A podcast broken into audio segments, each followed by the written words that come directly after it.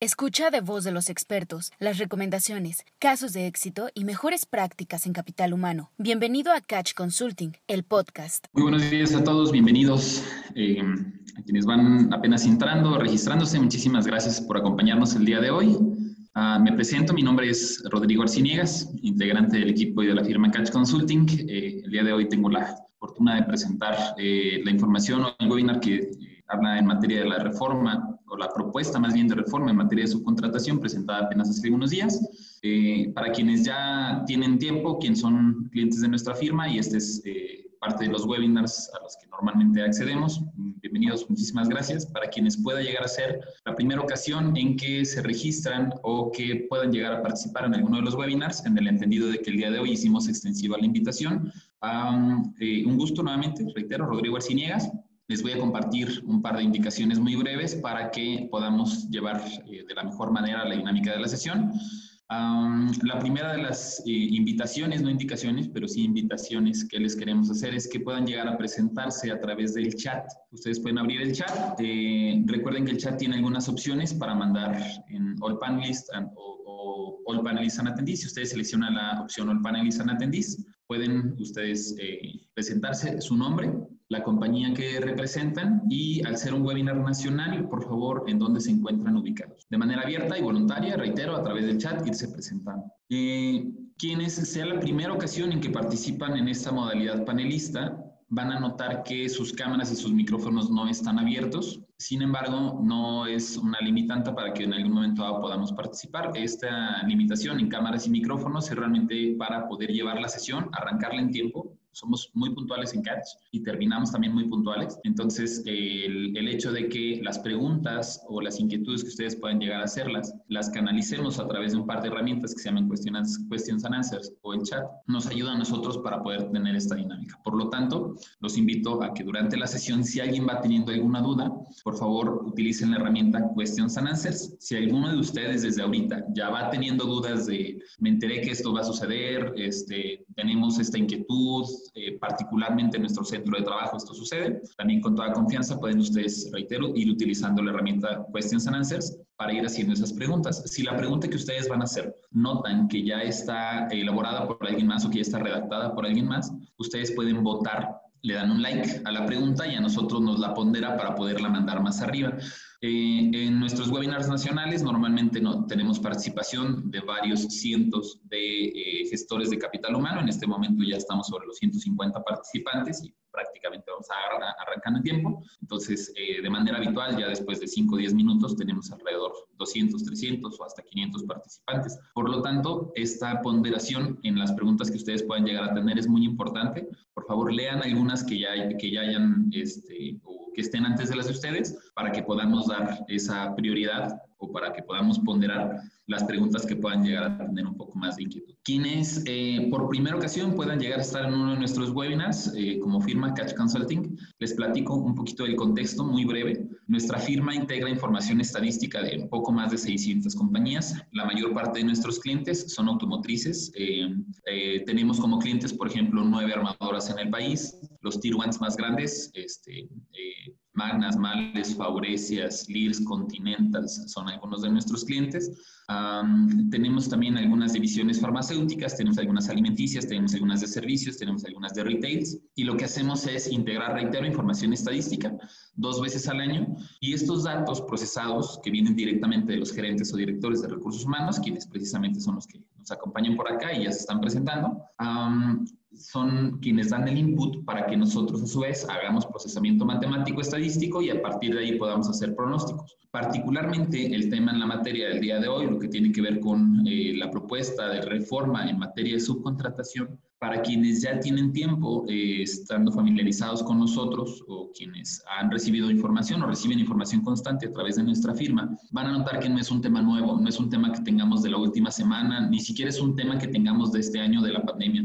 Desde hace, eh, desde 2012 tuvimos cambios en, en, en la Ley Federal de Trabajo, tuvimos una reforma que nos cambió el artículo 15, que empezó a seccionar o a delimitar un poco más estricta la manera en cómo se iba a poner la materia de subcontratación. Como parte de los, eh, de los principios básicos o, de las eh, principales metas que tenía Secretaría del Trabajo a partir de que entra nuevo gobierno. Sabíamos que el, tema de subcontratación, outsourcing, esta subcontratación abusiva, como le llaman, este, era, era parte de los temas de la agenda. Y entonces es algo que seguramente ya conocerán, pero el día de hoy me voy a ir dos pasos para atrás para que, aunque quienes ya están familiarizados, reitero, en este tema con nuestra firma, vamos a terminar realizando un autodiagnóstico. También demos oportunidad de entender cuál es contexto, más allá de lo que ahorita estamos viendo en las noticias o en el día a día, que nos permita entonces a todos saber, entender y conocer cuáles son estas condiciones que en algún momento dado van a cambiar y que, eh, me permito decirles, más de la mitad de los centros de trabajo, me atrevo a decir que hasta el 80% de los centros de trabajo pueden llegar a tener implicaciones que actualmente no están llevando. Por eso es muy importante este tema, no es nada más un tema de moda,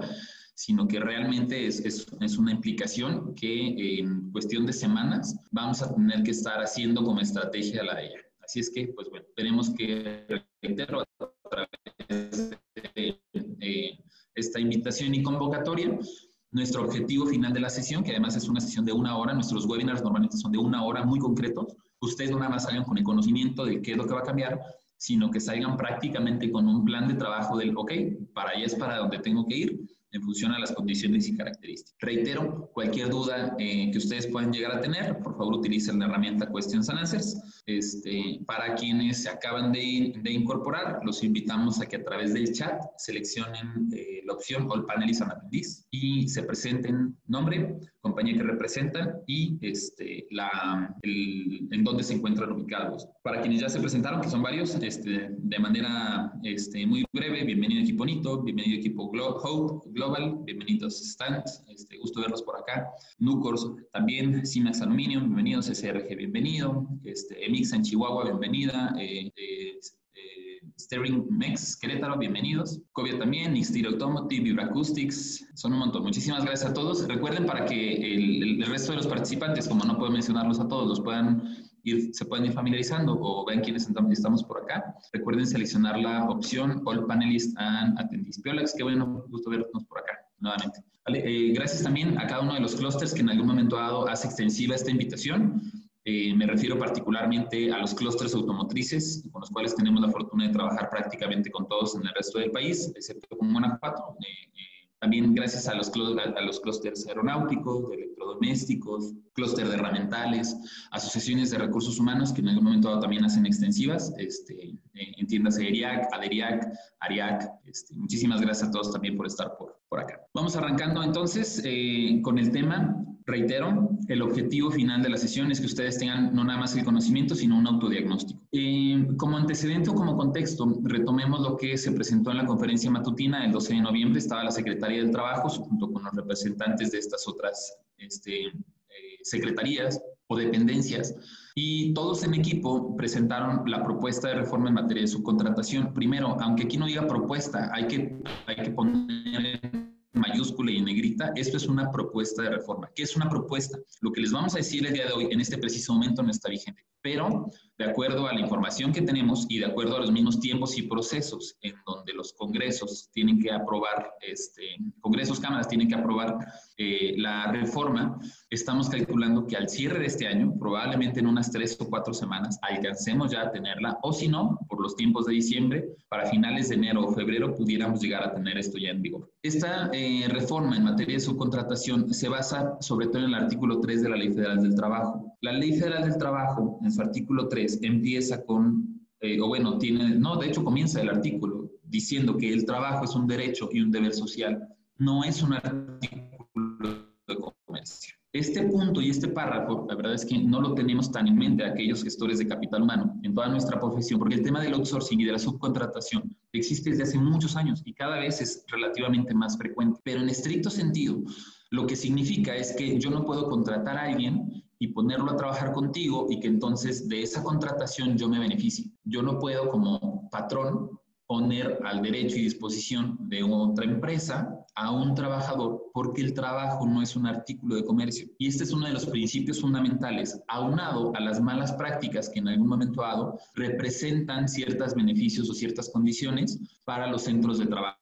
Y en muchas ocasiones estos beneficios y condiciones verdaderamente como gestores de capital humano a veces no los hemos alcanzado a dimensionar. No estoy el día de hoy en, en favor en una postura de esto está bien, esto no está bien, sino que voy a tratar de centrar cuáles son los argumentos principales de esta propuesta de reforma para que podamos entender cuál es el, contexto y el trasfondo y que a partir de ahí reitero, voltemos hacia nuestro centro de trabajo y en este centro de trabajo podamos este, particularmente hacer este autodiagnóstico y análisis para decir, ¿sabes qué? Sí, es verdad, esto y esto y esto es algo que tenemos que cambiar y además a partir de la reforma tenemos que hacerlo y si no lo hacemos vamos a tener una o vamos a tener algunos otros este, inconvenientes que podamos llegar a hacer. Para quienes preguntan, este material, tanto lo que les vamos a presentar el día de hoy, el autodiagnóstico, y alguien pregunta, ¿en dónde puedo consultar por completo la propuesta? Nosotros la tenemos. Eh, a través de nuestra aplicación. Les voy a dejar 30 segunditos nada más los eh, QRs. Si ustedes tienen un iPhone, del lado izquierdo pueden seleccionar, abren la cámara y ustedes eh, apuntan la cámara hacia el, el, código QR del lado izquierdo y van a poder ustedes descargar la aplicación. Ahorita en este momento, la verdad es que no, no se me había ocurrido subir por completo el material, pero yo me comprometo a que en el transcurso de la sesión y prácticamente al cierre de la misma o una hora después del cierre de la misma, ustedes puedan consultar las 46, 47 páginas completas de la reforma o de la propuesta de reforma, lo que ya se presentó. Ahí lo van a poder encontrar. Quienes tengan Google Play, quienes tengan un Android, eh, si tienen un lector QR, pueden hacer lo mismo hacia el recuadro del lado derecho. Quienes no tengan un, este, um, quienes no tengan un lector QR, pueden acceder a Google Play y arriba pueden textear el, texto en azul, Catch Consulting App, y a partir de ahí van a poder ustedes descargar nuestra aplicación. Eh, reitero, me comprometo a que en el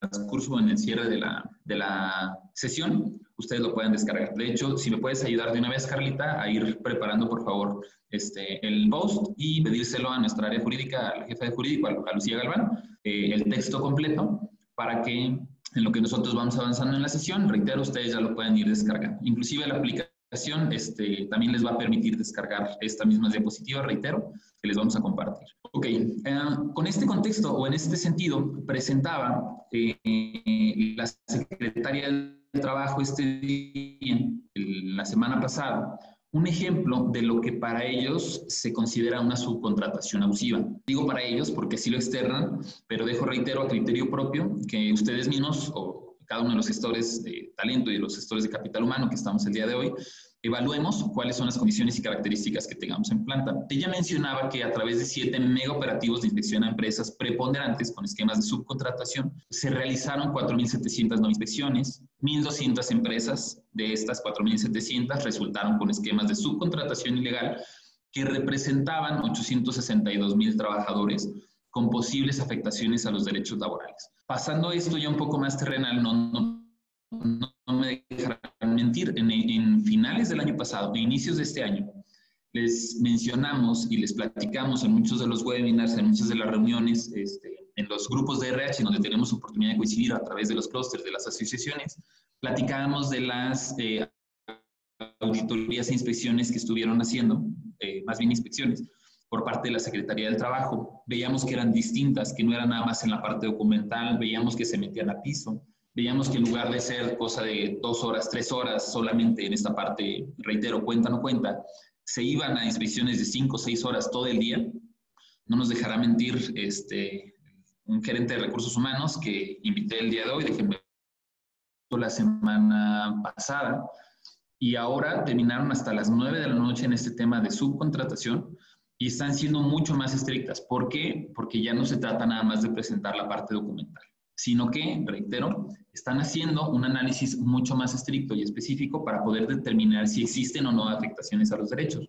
Estas eh, inspecciones no nada más vienen ahora de la Secretaría del Trabajo, bueno, son quienes tienen la bandera, pero realmente vienen acompañadas de algunas otras informaciones. Ya traen la información, por ejemplo, del reparto de utilidades de tu empresa de servicios, de la empresa operativa, tienen información este, y hay una buena comunicación entre lo que dice el Seguro Social del número de trabajadores que tienes, contra las ventas que hace el SAT, viene la Secretaría de Trabajo y es la que nos inspecciona. Y entonces estas coordinaciones de estas seis dependencias lo que hacen es que integran un expediente mucho más fuerte para tratar de eh, entrar y descubrir qué es lo que está sucediendo. ¿no? Ponía ella misma dentro de la misma conferencia matutina un ejemplo de un hotel que tiene 802 trabajadores Pero casualmente este hotel solamente tiene dos trabajadores contratados, ¿no? Vamos a poner hotel SADCB y cuando uno busca el registro patronal, entiéndase Secretaría del Trabajo con IMSS, hablándose, descubre que nada más tiene dos trabajadores. Pedro, en, en el ejercicio fiscal del año pasado, vendieron 52.4 millones de pesos.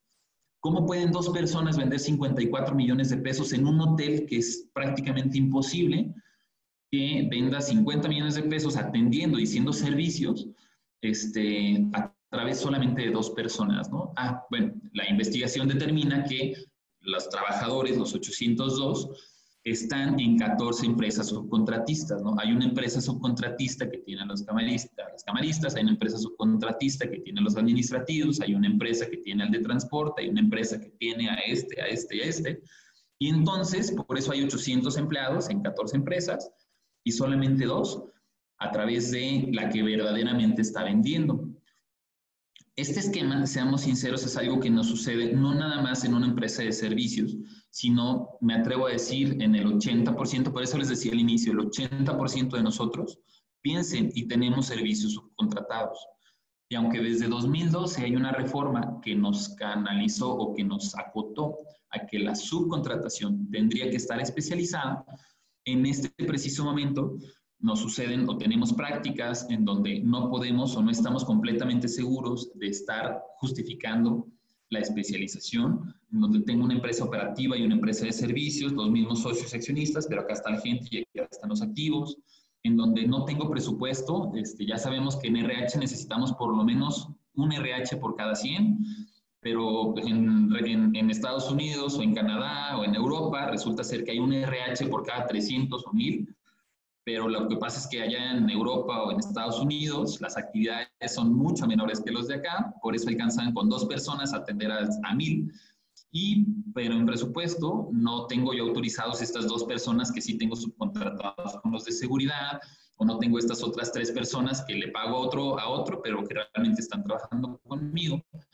Entonces, en todas esas vertientes, reitero, de cada uno de estos ejemplos y de muchos otros que hay en general en el país, pues lo que sucede es que realmente las personas no están trabajando con el patrón o con el que vende y por ende ahí es donde este, entran estas afectaciones, ¿no? ¿Cuáles son las afectaciones?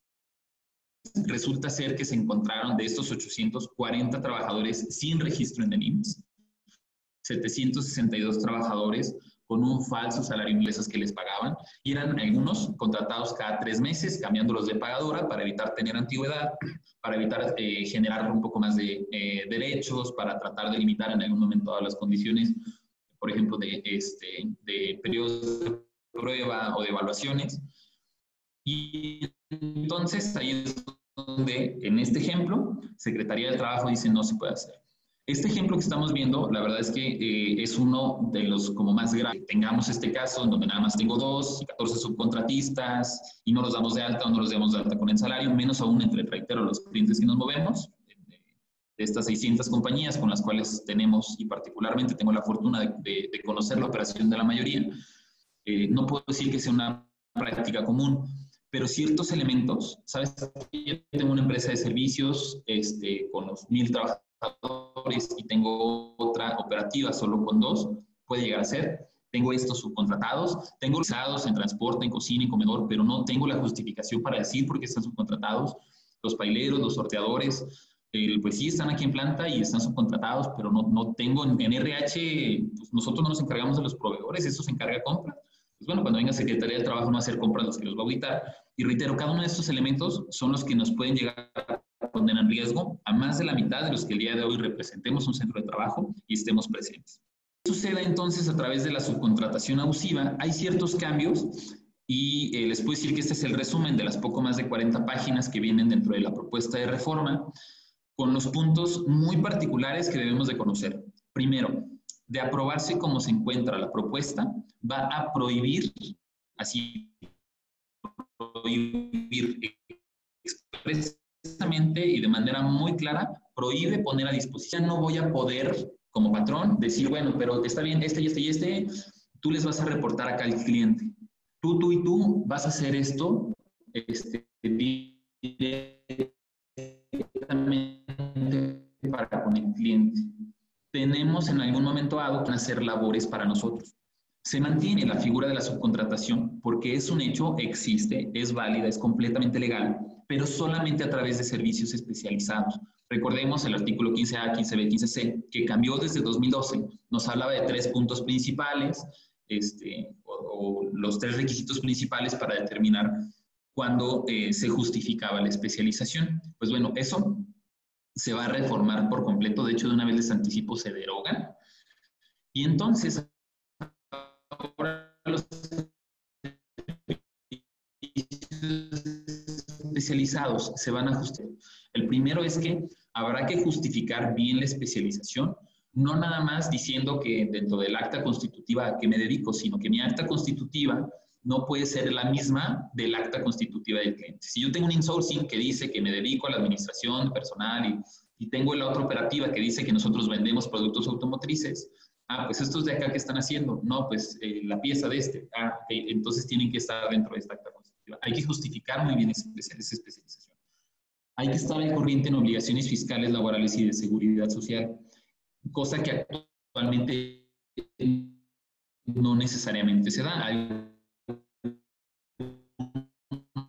de sus proveedores, por ejemplo, que también desde 2012 existe para la ley del, eh, del, Seguro Social, y además ellos van a tener que estar renovando un permiso cada tres años.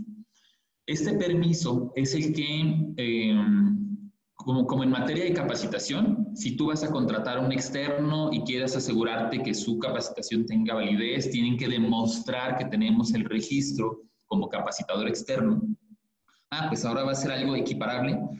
Un permiso en donde si yo te voy a subcontratar, o yo te voy a proveer al personal de limpieza, de transporte, de sorteo, de vigilancia, voy a tramitar este permiso que además tendré que renovar cada tres años. No lo va a hacer ustedes como clientes, eso lo van a tener que hacer sus proveedores subcontratados cada tres años justificando la especialización, estando de corriente en obligaciones fiscales laborales y de seguridad social, y cada tres años este, tramitando. Eh, el 15A, que es uno de los cambios principales, les puedo decir, de hecho, desde mi punto de vista, este, lo que hace es que borra por completo lo que existía, lo que teníamos en concepto de, en, materia de subcontratación, lo deroga, lo elimina, deja de existir, no lo cambia por completo. Y este, recuerden, es el que indicaba las tres condiciones que delimitaban la subcontratación. No podrá tener el 100% de, de, las eh, actividades del servicio subcontratado, tendrá que estar especializado. Y al eliminarlo, entonces nos deja, pues, y entonces ahora qué es la subcontratación, porque no nada más se deroga el 15A, también se, deroga el 15B, que hablaba de la formalidad del contrato, ahora se traslada. El 15C también se deroga, que nos hablaba de las auditorías de cumplimiento. Nosotros, recuerden, como a nuestros proveedores, tendríamos que asegurarnos de que las proveedoras de servicio este, estaban ejerciendo bien sus funciones y que presentaban información a NIMS y que tenían este, a todos los trabajadores subcontratados. Ahora ya no, ya no va a ser responsabilidad de quien tiene las personas subcontratadas. Más bien, ahora va a ser responsabilidad del que verdaderamente es el patrón entiéndase, por ejemplo, de sus subcontratistas, va a ser del dueño del comedor, va a ser este, de la empresa de transporte, ellos son los que van a tener lo que hacer a partir de ahora. Y se deroga también el artículo 15D, que nos hablaba de las multas de 250 a 5 mil UMAS por cada trabajador. Se deroga, pero no se elimina. El, el, hecho de que se deroguen cada uno de estos artículos realmente es un, haz de cuenta que esto no existió, estas son las nuevas reglas. Y en estas nuevas reglas, aunque estos conceptos se van a mantener, no los cambian por completo. Ninguna sustitución patronal surtirá efecto si no se transmiten los bienes objetos de la empresa o establecimiento al patrón sustituto. ¿Esto qué significa en palabras del día a día? Lo que sucedía, eh, bueno, voy, voy a dividir a partir de aquí lo que la Secretaría del Trabajo quiere evitar y lo que ahorita ya tenemos en la práctica.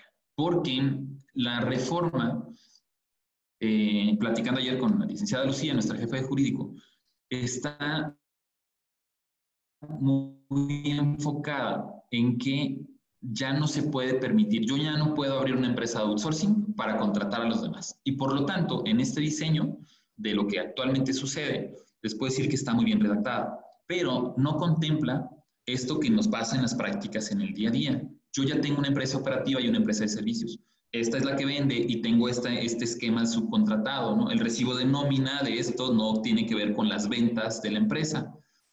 ¿Qué va a pasar ahora que tenga yo que meter a los trabajadores en la empresa, eh, que realmente vende la empresa operativa? Ah, tendría que venirse, en este sentido, tendría que venirse, si se aprueba la reforma como está, con todos los bienes y los activos de esta que tienen las personas. Si yo quisiera abrir una nueva empresa, una subcontratadora, pásame tus trabajadores, pues evidentemente ya no me va a convenir ahorita. Si yo ahorita quiero empezar a implementar un outsourcing o un insourcing, pues definitivamente a partir de estos cambios en la reforma está bien diseñado, no pasa nada. El problema es que ahorita las empresas que digan, no sabes que ya pásalos ahora sí a la empresa operativa, tendrían en estricto sentido, que pasarlos con todos los bienes objetos de la empresa o el establecimiento que están sustituyendo. En términos legales, un poco más este, cuidados, un poco más eh, técnicos, mm, no es lo mismo una sustitución patronal a una fusión. Una empresa grande compra una empresa chica y entonces este, no sé, vamos a suponer que soy un grupo gasolinero muy grande y todas estas este, estaciones de servicio que están así como regadas, vamos a comprarlas todas juntas. Entonces, te compro la máquina, te compro la estación, te compro el terreno y vénganse los trabajadores para acá. Vénganse, vénganse, vénganse, vénganse. Eso es una fusión. ¿Por qué? Porque lo que yo ya tenía, te lo estoy comprando y por lo tanto estamos haciendo una sola razón social sin problema. Eso actualmente sucede en distintos giros o con distintas compañías y se va a poder hacer. Oye, pero lo que pasa es que yo soy el grupo gasolinero corporativo y la empresa y la estación de servicios que tiene mi mismo logo y que tiene los mismos accionistas, allá está en empresa operativa de servicios A y acá empresa operativa de servicios B y empresa operativa de servicios C. Los trabajadores de allá realmente no son los mismos de los dueños de las bombas o de los dueños del terreno, porque estos siempre han estado acá. ¿Cómo voy a traer a los trabajadores de allá para acá si no tienen bienes, si no tienen en algún momento dado activos? Porque realmente eso es lo que sucede en la práctica. Es, inclusive parte de los beneficios del, outsourcing, que, que, proteges mejor los activos. Eh, o parte de, no, no, de los beneficios, sino de por qué existía o existe esa práctica. Y entonces, eh, esta cláusula en particular va a hacer una, eh, nos va a complicar mucho el tema de la sustitución patronal.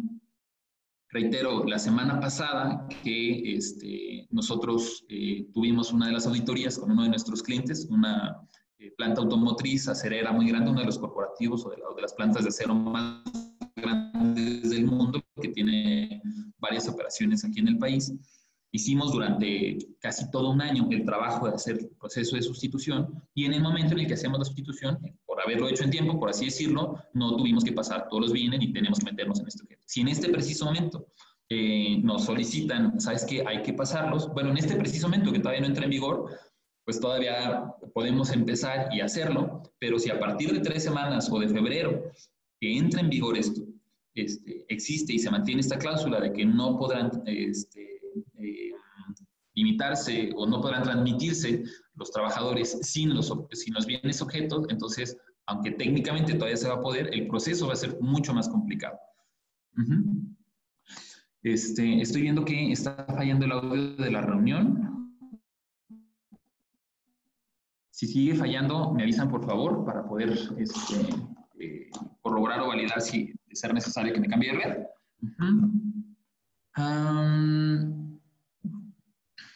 Perfecto. Yo se escucho bien, solo a veces se, corta. Muy bien, perfecto. Si algo se pierde, de verdad, con toda confianza, podemos retomarlo. ¿eh? Déjenme checo de una vez para ir contestando paréntesis algunas preguntas.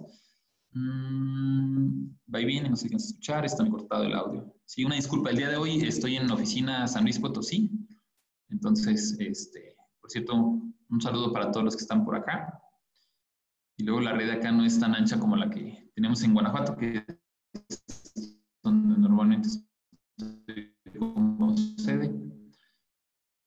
Mm, rumores de que se aprueba antes de 2020. Sí, les puedo decir que no nada más rumores.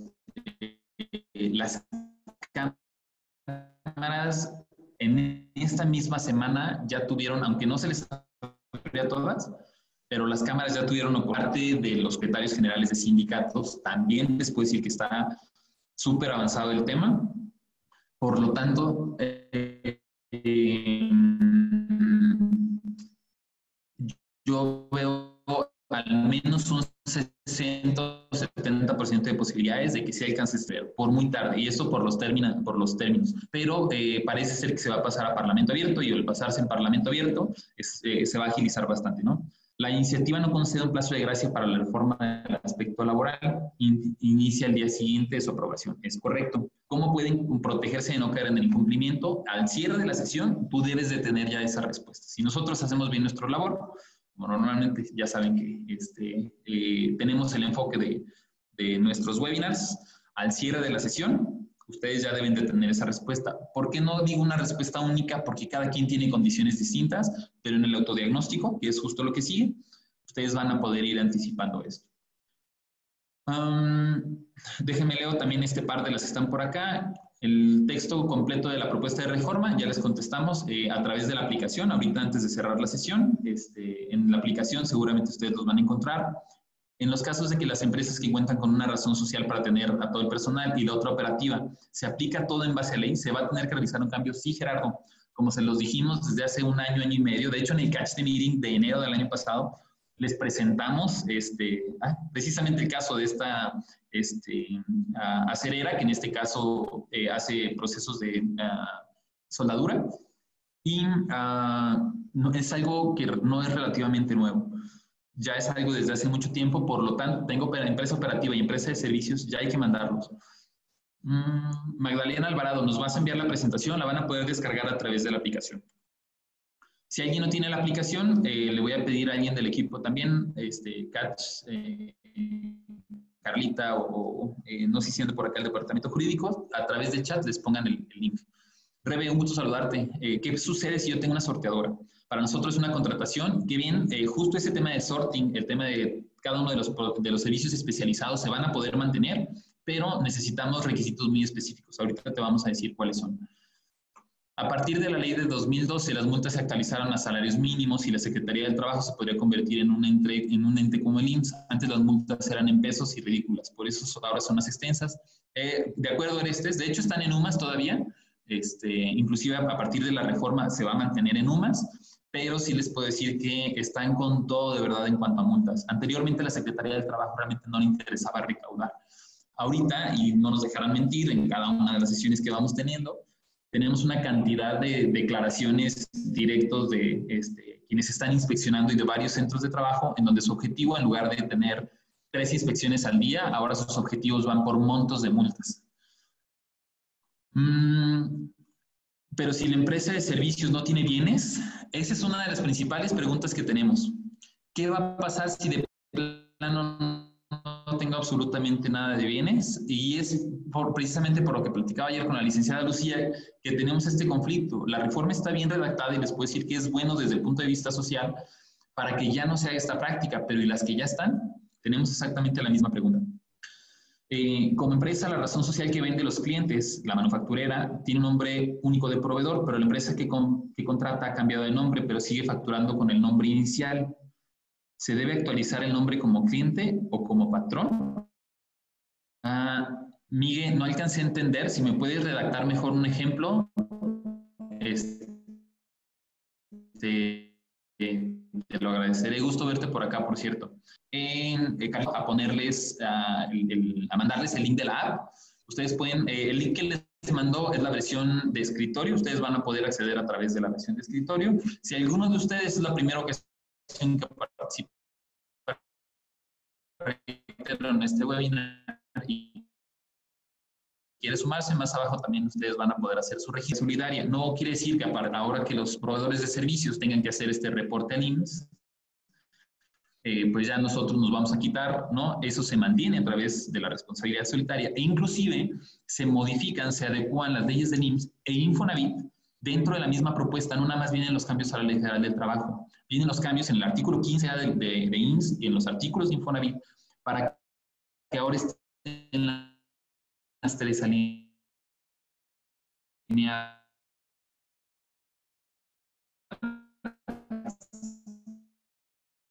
y ya no haya manera o huequitos legales de evadir alguna multa, que los subcontratistas serán los responsables de este reporte trimestral.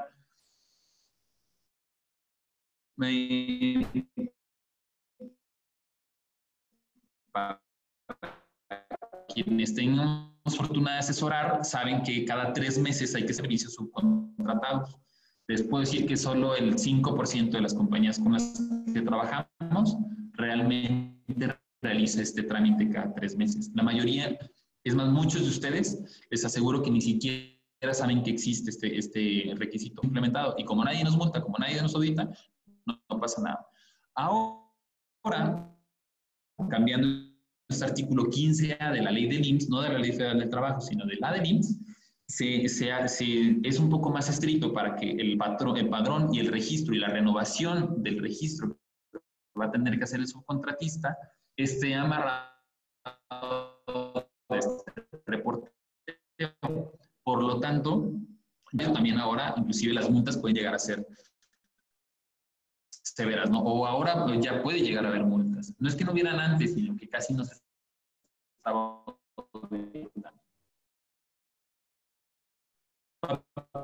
y lápiz en mano. Este es un autodiagnóstico. Este, tienen ustedes en su centro de trabajo. Primero, que tiene el personal subcontratado, que acá nada más está. Listo.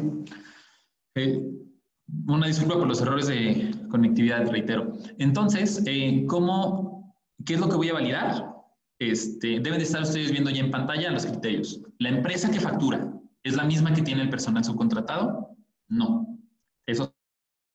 Servicios especializados, transporte, comedor, vigilancia, servicio médico, trans, eh, sorteadora, residuos peligrosos, mantenimientos, pailerías, etcétera. Cada uno de estos servicios, cada persona que tengas en tu compañía que no se dedique a lo que tú te dedicas o que no esté en el registro patronal, te lo van a auditar. Y he de decirles que en las inspecciones ahorita que estamos teniendo en las últimas dos semanas, están siendo muy cuidadosos y muy quisquillosos al respecto. Van y se meten literalmente el comedor, van y checan, por ejemplo, de quienes tienen uniforme o quienes no tienen uniforme. tenemos un cliente y buenas amigas acá en, en San Luis, no voy a decir el nombre abierto, pero ustedes saben quiénes son, chicas, y tienen ustedes gente subcontratada que además tienen súper apapachados y con el uniforme y ya son parte de la empresa. Bueno, estos a partir de, la entrada en vigor ya no van a poder ser. Entonces, eh, ¿por qué? Porque no sé si recuerdan, la última vez que les dije, ese es un balado un poquito caro, entiendo, y en el tema del clima, ahorita en este momento nada más cuídalos. Les puedo decir que a partir de la entrada en vigor, si, si está o si se mantiene como, queda la, como estuvo la propuesta, los van a tener que pasar dentro de su headcount y hay que irlo este, rebotando con corporativo. ¿Están seguros de tener los contratos vigentes con todos los proveedores? Esta pregunta la hacíamos también con SIAC y con CIMAL, ahora en Capital Humano al SINC. Seguramente también habrán un par de participantes. Y em, nos dimos cuenta de que casi la mitad están en, es que eso es de compra, ¿no? Yo no debo de tener los contratos de los proveedores, este, yo no debo de tener eh, las, los expedientes, el acta constitutiva, la orden de compra. Bueno, cuando venga Secretaría del Trabajo, ¿va a salir tu gerente de compras o vas a salir tú a contestar la inspección de la Secretaría del Trabajo? No, pues yo voy a ir con ellos. Y si ellos no los tienen, entonces ya tenemos que empezar desde el lado de capital humano a tomar esa actividad. Me estás diciendo, Rodrigo, que no tengo autorizado en presupuesto que esta persona se venga para acá tenemos un montón de chamba, el próximo año vamos a tener muchos proyectos, estamos creciendo y ahora además voy a tener que, sí, lo vamos a tener que hacer. Y es parte de lo que ustedes ahorita van a tener que ir justificando con corporativo, porque a quien va a llegar la Secretaría no pasa nada, solamente asegúrense de irlo validando, ¿no? ¿Qué debe tener el expediente? El acta constitutiva, el poder, ¿ya lo tienen? Reportan trimestralmente al IMSS los contratos y trabajadores que se tienen con los contratistas. Este es un requisito actual, reitero, 15A de la, de la ley del IMSS, no de la Ley Federal del Trabajo, pero muy pocos lo tienen. Esto es, es, parte de las prácticas. Y aunque a partir de la reforma ya no vamos a ser los, los, eh, los beneficiarios del servicio, sino la empresa que presta los, los eh, trabajadores, la que lo va a tener que hacer, no, no, te ayuda a que no vaya a ser como un gran cambio administrativo porque ya tienes el hábito. Me aseguro de no contratar personal que no tenga autorizado por headcount a través de empresas que ofrecen otros servicios. Reitero, este DRH no está con nosotros porque yo nomás tengo autorizadas ocho personas, pero somos 1.200 y necesito contratar uno, dos o tres. En el área de compras le pasa igual, estos de acá también. Tuve que contratarlos por la que me subcontrata el personal, un Manpower, una Deco, un Securitas, este, alguna otra empresa, no importa el nombre comercial, pero están subcontratados y pues realmente trabajan para mí. Tengo expedientes de practicantes completos. Una, una de las, eh, como de los puntos más olvidados son estos, ¿no? Los practicantes deben de tener una solicitud expresa de institución educativa. Esta persona, te pido yo a ti, la universidad te pide a ti, este, empresa, que Juan López, número de matrícula tal, carrera tal, durante tal a tal tiempo puede estar dentro de tu planta sin que sea tu trabajador. Debemos de tener esa carta porque es en la que en algún momento dado nos servirá para decir, es que este definitivamente no es mi trabajador, de hecho ni siquiera es un contratado, es un practicante y además deben de contar con seguro facultativo porque, ay, bueno, también yo lo voy a dar de alta por cualquier cosa, en el momento en el que lo das de alta se va a convertir en tu trabajador. Autodiagnósticos, ¿cuántos sí tenemos? ¿Cuántos no tenemos? Y por lo tanto, en función a que yo vaya teniendo un no, y entre más nos tengan, mayor va a ser el impacto, reitero, Van a haber algunas que nada más van a ser un par, van a haber algunas en donde están cayendo en más de la mitad de los puntos y cada uno de estos puntos puede llegar a representar un incumplimiento. Mm, Raúl Botello pregunta, ¿quién debe reportar trimestralmente el IMSS? En este preciso momento, tú, el beneficiario. A partir de la reforma, el subcontratista. De hecho, te puedo decir que si actualmente en este preciso momento no lo realizas, por ese punto no te preocupes, porque no creo que eso se vaya a poner en tela de juicio.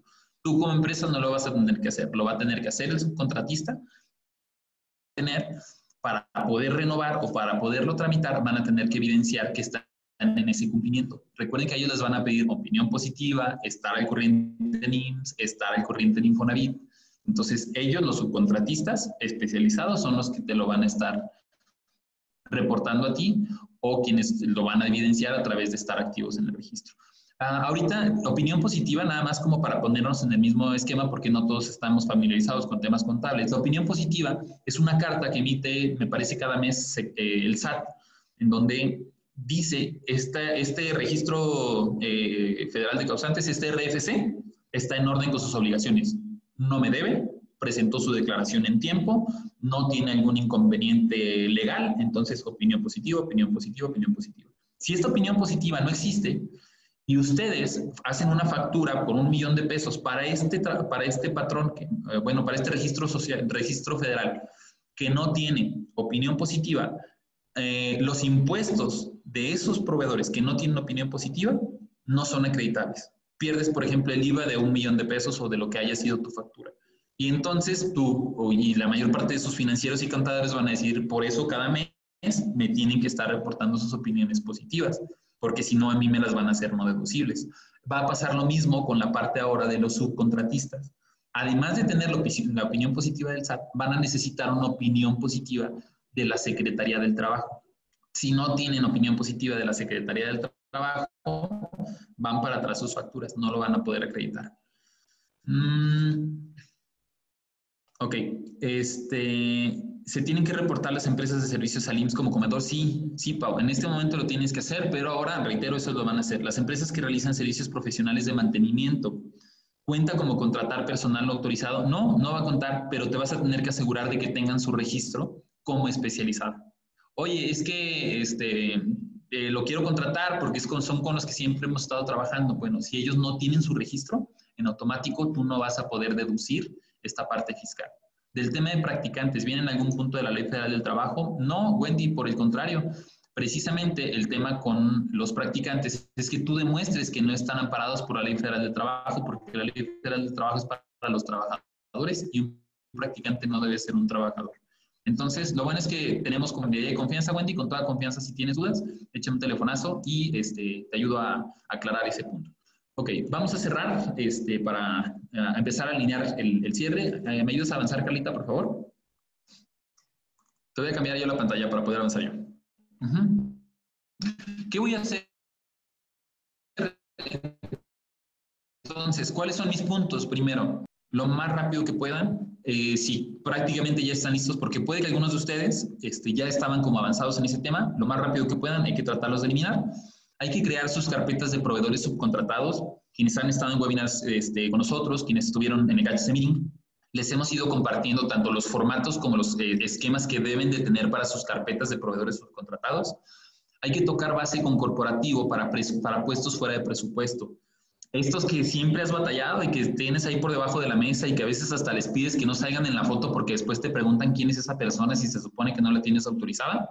Este, tienen que asegurarse de que ya vayan anticipando a corporativo para decir, ¿sabes qué? Me va a aumentar la carga de trabajo, me están pidiendo este requisito, necesito dos personas más.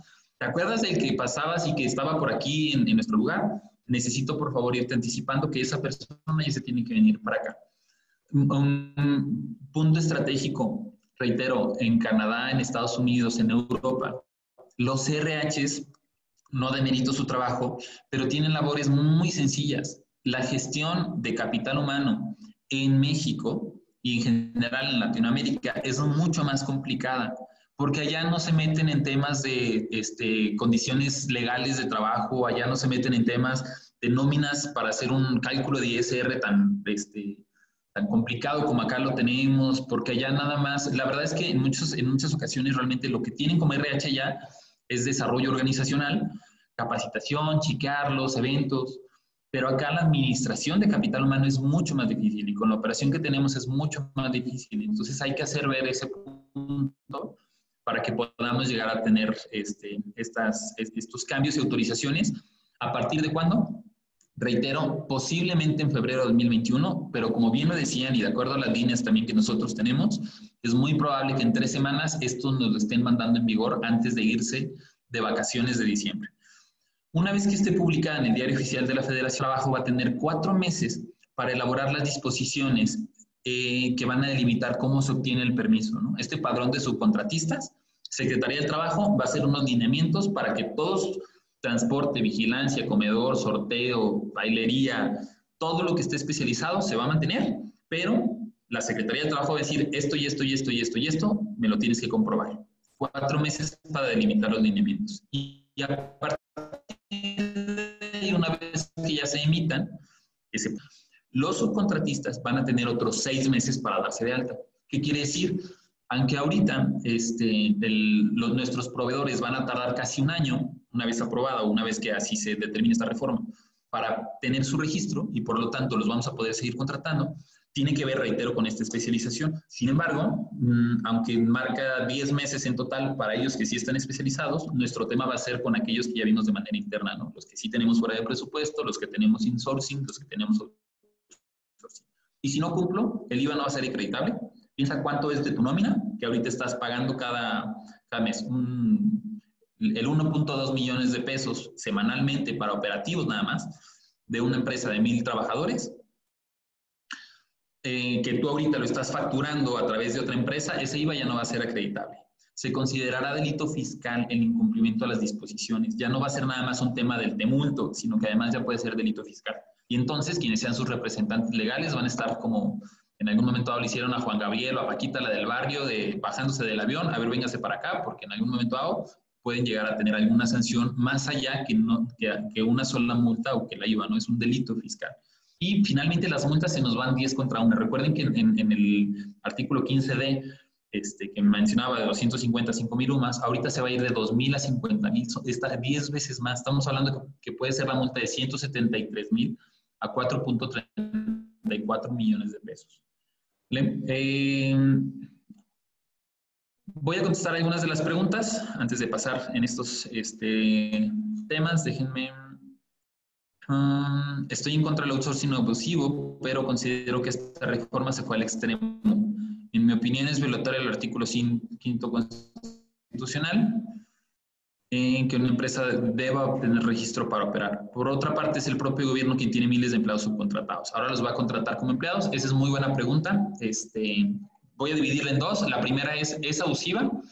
Pues yo creo que es más bien demasiado estricta. Lo que está sucediendo ahorita, y lo hemos platicado muchas veces, es que está siendo muy tajante, ¿no? Y, y, no es nada más este tema de outsourcing. Recuerden, a partir de la libertad y democracia sindical, ya no se puede hacer eso. Vas a hacer esto y ahí te va este, la inspección y cinco días y el Tratado de Libre Comercio, ahora el TEMEC, está amarrado el uno con el otro. Les voy a ser sinceros. Eh, en una opinión muy personal, no hablo en nombre de la firma, hablo en una opinión muy personal, realmente se los está ahorrando y se los está quedando el accionista. ¿Por qué? Porque al no facturar la misma que tiene la empresa, el PTU de acá está controlado. Entonces, este tipo de prácticas, aunque sí dan trabajo, pues el, el, enfoque y el tema es directo para con la parte social. Sin embargo, estoy de acuerdo contigo, pero ¿y el gobierno? Pues bueno, yo creo que el gobierno ahorita, y de hecho ya lo está haciendo, están empezando como a cortar muchas de las plazas y en esa austeridad. Creo que efectivamente, y de, acuerdo a Angélica, tenemos que ir todos en conjunto.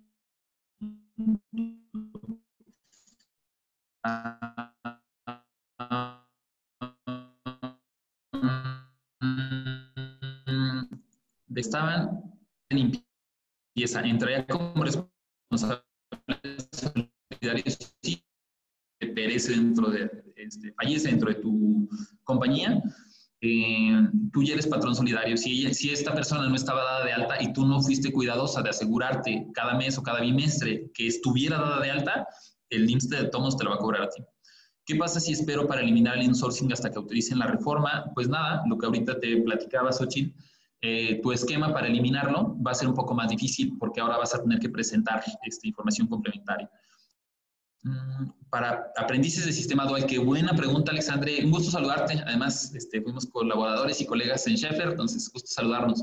Sistema dual son aparte, y más por como los tenemos en CONALEP. Asegúrate nada más de tener la carta de CONALEP, de que tú los tengas en algún esquema que no sean trabajadores, y al no ser trabajadores, que no estaban parados por la Ley Federal del Trabajo, si tú tienes bien esa justificación y ese fundamento, puedes seguir operando con normalidad.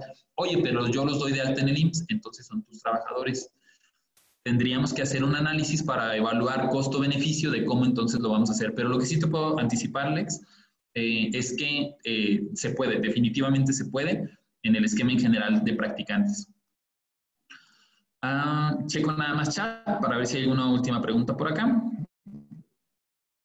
Excelente material, muchísimas gracias. Este, ah, perdonen, la mayoría tienen que ver con estas cuestiones técnicas. De verdad les pido una disculpa porque eh, el día de hoy por agenda y en contexto tuve que atenderla desde acá, entonces este, el, internet de acá no es tan bueno. Espero no, no haber fallado mucho. Eh, un par de comerciales muy breves. Justo el día de hoy cierran las promociones del Buen Fin. Primero de ellos, Catch the Meeting. El Catch the Meeting, para quien no conozca mucho de nuestra firma, es las mejores prácticas que conocemos de recursos humanos de todo el país. Las juntamos en una sola sede y no es exactamente un congreso, porque no se trata, a diferencia de un congreso, de un seminario, vamos y aprendemos y salimos bien contentos, regresamos al centro de trabajo y decimos, chin, este, pues ahora implementar lo que me dejó bien contento es muy difícil.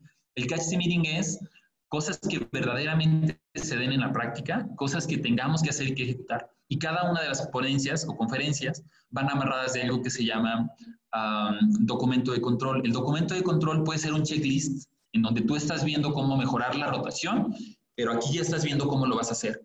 Vamos a hablar, por ejemplo, de planes de carrera. Viene Brad Rachel, eh, él em, está recién jubilado de Honda de México, uno este, de nuestros clientes, y eh, mencionaba o se encargaba como parte de sus procesos de todos los planes de carrera y desarrollo. Un buen plan de carrera bien diseñado este, te puede poner en otro nivel como compañía, entonces él va a hablar al respecto. Claire Vernon, que es eh, la directora del Monterrey Aerocluster, muchos de nuestros clientes, 8 de cada 10 de nuestros clientes son automotrices y están muy familiarizados con la industria este, eh, aeronáutica y em, eh, la relación entre una y otra en un futuro va a ser todavía mayor, ¿no? ¿Por qué? Porque la, mayor cantidad de inversiones o conforme pase el tiempo vamos a tener una mayor cantidad de piezas automotrices y empezar a hacer este, piezas de aviación, por lo tanto, o aeronáuticas, y tenemos que este, entender cuál es esa relación. Eh, vienen mejores prácticas Daimler eh, para responsabilidad social corporativa, de verdad que tienen muy buenas prácticas al respecto. Viene eh, el director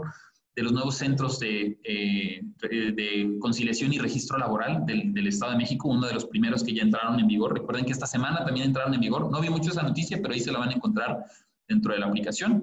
Y pues bueno, si alguien quiere asistir en modalidad virtual, estamos al 3.2 y en modalidad presencial estamos ya en los últimos lugares. Me parece que quedan alrededor de 20 lugares solamente, por si alguien quiere acompañarnos en Monterrey. El desarrollo de su aplicación, este, para quienes no conozcan, PAD es una aplicación de las compañías, es una aplicación para trabajadores, para los empleados, donde puedes hacer registros, reportes, es, eh, hay redes sociales como si fuera el Facebook de tu compañía, notificaciones, y uh, me parece que quedan nada más un par de desarrollos gratuitos. Si ustedes quieren hacer el desarrollo de su aplicación, nosotros la vamos a desarrollar gratuito, pero tendrían que contactarnos el día de hoy como parte de las promociones del Buen Fin. El costo de puesta en punto de este desarrollo cuesta eh, 35.500 pesos, pero ahorita está de manera gratuita. No me queda más que agradecerles a las casi 300 personas que participamos el día de hoy. Eh, quedo abierto para dudas eh, pendientes, alguna otra eh, inquietud que puedan llegar a tener. Les voy mandando en el Inter la votación para este, nuestro sistema de gestión de calidad. Ya saben que para nosotros es muy importante saber cómo nos fue dentro de la, este, dentro de la presentación que les, que les comunicamos. Gracias por escucharnos. No te pierdas el próximo episodio de Catch Consulting, el podcast.